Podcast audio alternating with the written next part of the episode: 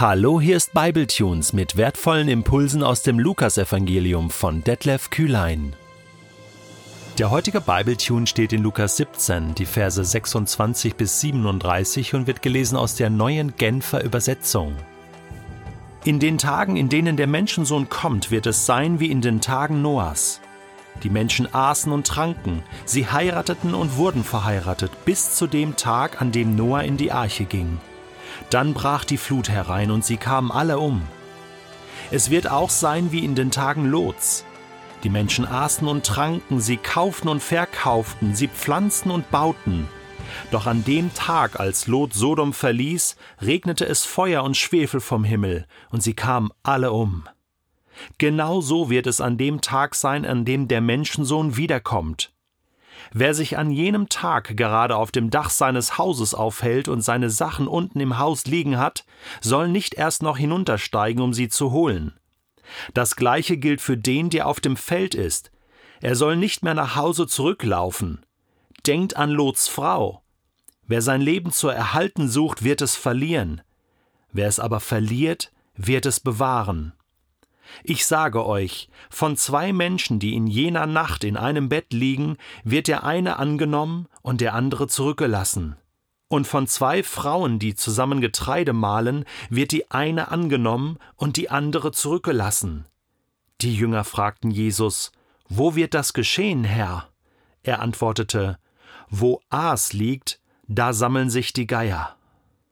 Die meisten Bibeltexte sprechen für sich selbst. Ich würde mal behaupten, die meisten Bibeltexte brauchen keine Interpretation oder müssen irgendwie erklärt werden. Die sind klar, wenn man das liest, weiß man, was gemeint ist, oder? Und so einen Text haben wir heute auch.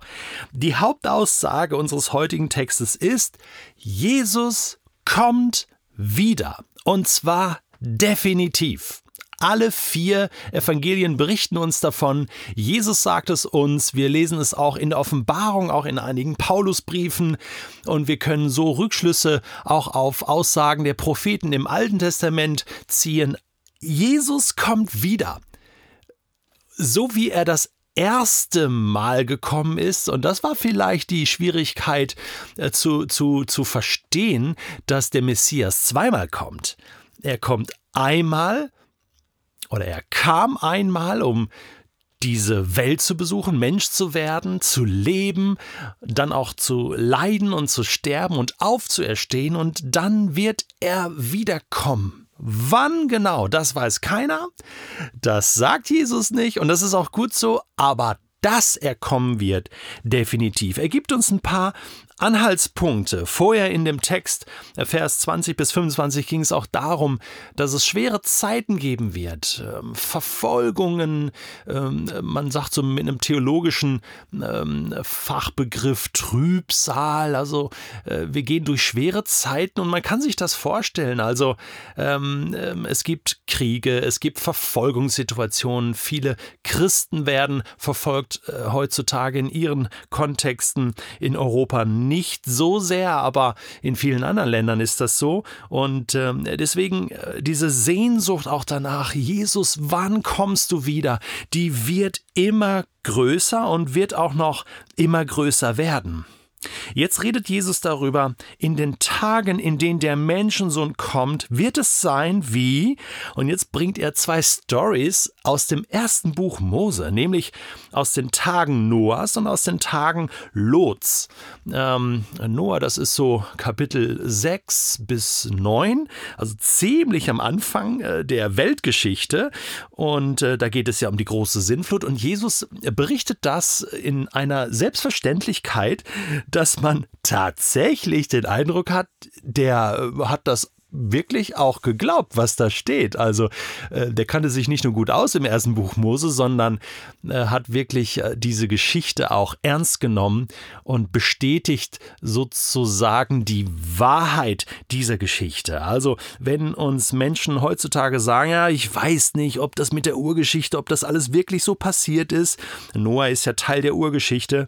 Ähm, ich bin, so wie Jesus, ein naiver Bibelleser und würde sagen, das, ähm, dieses Ereignis mit Noah und der Sintflut ist kein Gleichnis, es ist tatsächlich äh, passiert und Jesus nimmt Bezug darauf und zwar so ernsthaft, dass er sagt, genau so wie es da ja passiert ist, wird es wieder passieren. Ja, das ist ja der Vergleichspunkt hier. Also wirklich real und ernst. Und, und äh, mit Lot ganz genauso. Was ist denn der Punkt? Er sagt, die Menschen damals, zur Zeit von Noah, ahnten nichts. Sie aßen und tranken, sie heirateten, wurden verheiratet. Man könnte hier auch sagen, sie hatten Sex, äh, Sex in the City. Ähm, also ähm, nichts Schlechtes. Ähm, Alltagsdinge. Ja, jeder, äh, egal ob du an Gott glaubst oder nicht, ob du ähm, äh, die Bibel ernst nimmst oder nichts äh, davon glaubst, ähm, jeder von uns hat einen Alltag von arbeiten gehen, essen, trinken, äh, sich um die Familie kümmern, irgendwann mal heiraten. Das ist Alltag, aber was Jesus hier deutlich macht ist, hey, das Leben besteht nicht nur aus Alltag sondern ähm, in den, im Alltag beschäftigst, beschäftigst du dich mit Alltagsdingen, aber es gibt auch himmlische Dinge. Es gibt ewige Dinge. Es gibt neben den Alltagsfragen auch ewige Fragen, die geklärt sein müssen in deinem Leben. Und du musst dir ab und zu mal Zeit dafür nehmen. Und immer dann, wenn du betest, beschäftigst du dich hoffentlich nicht nur mit deinen alltäglichen Dingen. Unser tägliches Brot gib uns heute. Ja, das ist auch Teil des Vaterunsers, aber auch, Herr, dein Reich komme, dein Wille geschehe. Du streckst dich nach dem Himmel aus. Deswegen ist Gebet und die Gemeinschaft mit Gott so wichtig, dass wir in unseren Tagen in unserem Alltag Gott suchen, uns ausstrecken und den Himmel hineinlassen in unser Herz und in unser Haus, in unsere Umgebung und von, von dieser Perspektive her äh, die Dinge bewerten. Und diesen Fehler haben viele damals zur Zeit von Noah gemacht, dass sie sich nur um den Alltag gekümmert haben und nicht um die Ewigkeit, um die ewigen Dinge, um Gott selbst natürlich. Und dann kam die Flut und alle kamen um. Und es wird so sein wie in den Tagen Lots. Essen, trinken, kaufen, verkaufen, pflanzen, bauen, alles gut. Und dann an dem Tag, äh, als Lot Sodom verließ, regnete es Feuer und Schwefel vom Himmel. Übrigens, ich bin äh, vor äh, circa einem Jahr ähm, genau an dieser Stelle gewesen. Man hat äh, diesen Ort gefunden. Es gibt Ausgrabungen in Jordanien. Ähm, äh, kann man das äh, sehen. Man hat Sodom und Gomorra gefunden. Es ist nicht äh, im, im Toten Meer, äh, wo man es ähm, ursprünglich mal angenommen hat, sondern es gibt eine Ausgrabungsstätte und man sieht dort verbrannte Erde. Da ist ähm, Keramik geschmolzen bei irgendwie, keine Ahnung, 3000 Grad oder so unglaubliche Hitze äh, und man sieht die Einschläge, man sieht, man sieht alles. Also du stehst da äh, an diese, in dieser Ausgrabungsstätte und siehst das verbrannte Sodom. Ich habe Gänsehaut jetzt noch, wenn ich daran zurückdenke. Ich habe einen Stein mitgenommen. Hier in meinem Büro liegt ein Stein von Sodom. Das ist wirklich passiert. Und deswegen, äh, Jesus äh, erzählt hier davon und sagt, und, und genau so wird es sein an dem Tag, wo ich wiederkomme. Alles normal, jeder macht, was er denkt und für richtig hält. Jeder lebt so, wie es ihm passt. Und irgendwann kommt da etwas und du spürst schon, ähm, das ist ja, was da kommt, ist ja nicht nur gut.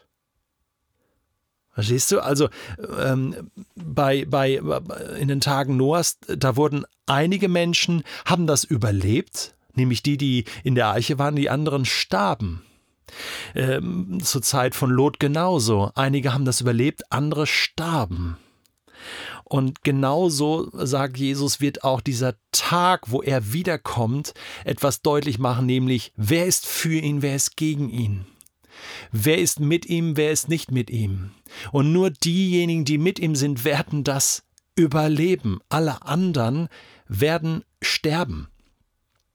Und es wird ein, ein, es wird einen großen Gerichtstag geben, wo Jesus selbst äh, darüber urteilen wird wer gehört zu ihm und wer nicht. Wer ist in seiner Gegenwart und wer nicht. Es ist der alles entscheidende Tag, der große Tag. Und wir als Menschen leben auf diesem Tag hin und Jesus macht so deutlich, bereitet euch vor. Nichts anderes meint Jesus auch in Vers 31. Hier geht es nicht mehr darum, noch lang zu überlegen, wie entscheide ich mich jetzt, ist das wichtig, nicht wichtig. Hey, wenn, wenn äh, ein Tsunami kommt und du bist noch irgendwo äh, auf einem Feld oder in einem Haus, rette sich wer kann, oder? Du musst dich jetzt entscheiden. Später hast du keine Möglichkeit mehr. Übrigens, dieser Abschnitt hier 31 äh, bis ähm, äh, bis zum Schluss ähm, ist in Markus Kapitel 13 kommt das auch vor und steht da in einem anderen Kontext. Also nicht verbunden mit der Wiederkunft von Jesus, sondern verbunden äh, wahrscheinlich mit der ähm, Tempelzerstörung und, ähm, äh, und, und der Kriegssituation 70 nach Christus, denn da heißt es, äh, dass man in die judäischen Berge fliehen soll und so weiter. Also da ist ein ganz anderer Zusammenhang. Äh, wahrscheinlich hat Lukas das hier einfach so ein bisschen gekürzt und komprimiert und der Zusammenhang wird nicht ganz klar. Trotzdem, der Punkt, den, den Jesus hier äh, anspricht, bleibt der gleiche. Also ähm, am Ende wirst du keine Chance mehr haben, dich groß zu entscheiden. Jetzt geht es darum, dass du Entscheidungen triffst und dass du nicht krampfhaft versuchst, dein Leben festzuhalten, äh, was von alltäglichen Dingen geprägt ist, sondern dass du äh, wirklich in die ewigen Dinge investierst. Wer sein Leben zu erhalten sucht, der wird es verlieren. Wer es aber verliert, der wird es bewahren.